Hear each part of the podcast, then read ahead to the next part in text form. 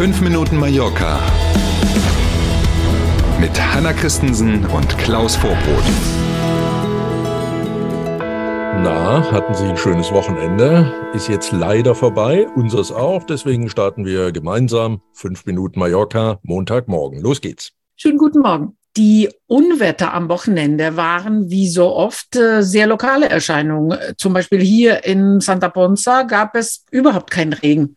Ja, ganz Anders war es zum Beispiel, nicht nur, aber eben zum Beispiel in Inka. Dort hat es am Freitag starke Regengüsse gegeben und auch Hagel. Mhm. Gott sei Dank gab es keine Meldungen über Menschen, die zu Schaden gekommen sind, weder in Inka noch sonst irgendwo auf der Insel. Glück gehabt. Aber eben aus tatsächlich relativ vielen Orten wurden starke Regenfälle, Gewitter, Hagel, sogar Windhosen auch gemeldet. Mhm. Konnte man auch in den Social Networks sehen. Ganz viele Videos zu diesem Thema waren da. Die Feuerwehr war quasi den ganzen Freitag im Einsatz. Zahlreiche Keller mussten leer gepumpt werden, Häuser, die mhm. äh, Straßen, die unter Wasser standen, Häuser, die unter Wasser standen und so. Also war eine ganze Menge los. In Palma selber gab es Freitag auch am Nachmittag so zwei Regenschauer. Einer ein bisschen kleiner, der andere ja ein bisschen mehr, aber lange nicht irgendwie bedrohlich. Aber was man gut sehen konnte aus der Stadt, waren tatsächlich die dicken Wolken, die über der Insel ja. am Tramontana-Gebirge auch festhingen irgendwie. Hm. Siehe unser Symbolbild heute. Ganz ja, tolle Wolke beleuchtet bei Sonnenuntergang. Ja, ja, sehr unterschiedlich. Immer diese Mitte Richtung Osten der Insel ja, betroffen. Ja, ne? Genau, genau. Hm, ja.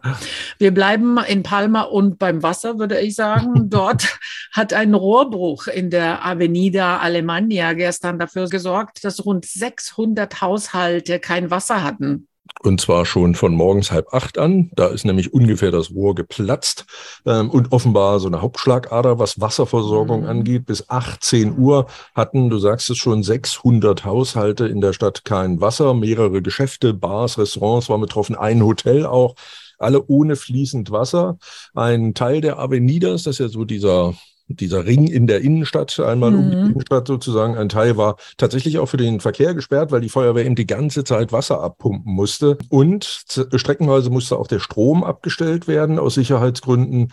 Ähm, die Ursache für diesen Wasserrohrbruch und die genaue Schadenshöhe, da ist ja auch ordentlich was zu Bruch ja. gegangen, stehen jetzt noch nicht fest, wird aber ermittelt. Wir bleiben dran die Bilder sehen auf alle Fälle schrecklich aus, ja, wenn man es ja. anguckt. Kniehoch auf Avenida Alemania war ja, äh, hatten wir noch nicht gehabt. Richtig. Glück gehabt beim Unwetter und dann so ein blöder Wasserrohrbruch. Ne? Genau. Furchtbar. Ja. Die ganze Welt schaut heute nach London. Das Staatsbegräbnis für die verstorbene Queen beschäftigt auch die spanische Öffentlichkeit, besonders wegen einem brisanten Punkt. Mhm, das ist tatsächlich so. Da treffen sich ja heute ähm, aus bekanntem Anlass gekrönte Häupter aus der ganzen Welt. Staats- und mhm. Regierungschefinnen und Chefs werden da sein.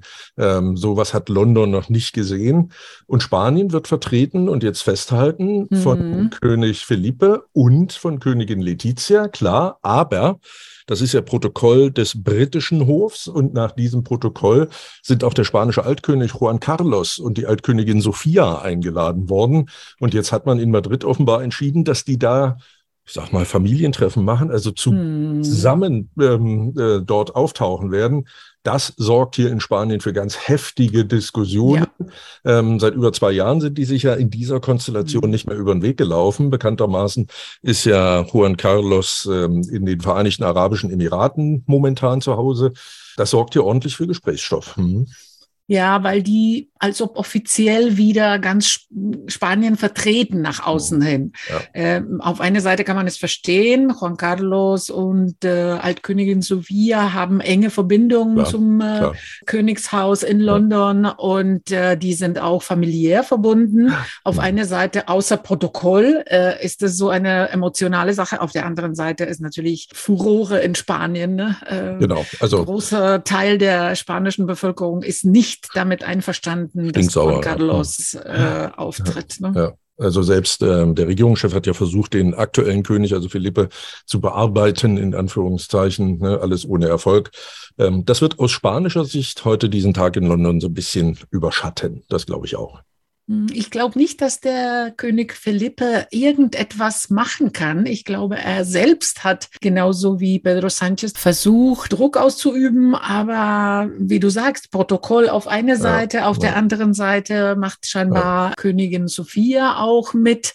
Schwierige Sache. Wir beobachten nur, aber etwas äh, komplizierte Lage ist es allemale. Ist es wirklich.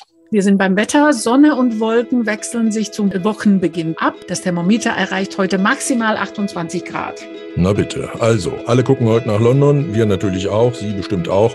Ähm, wünschen wir uns allen einen guten Wochenstart und freuen uns natürlich auf morgen früh. Dann gibt es fünf Minuten Mallorca wieder. Danke für heute. Bis morgen um sieben. Tschüss.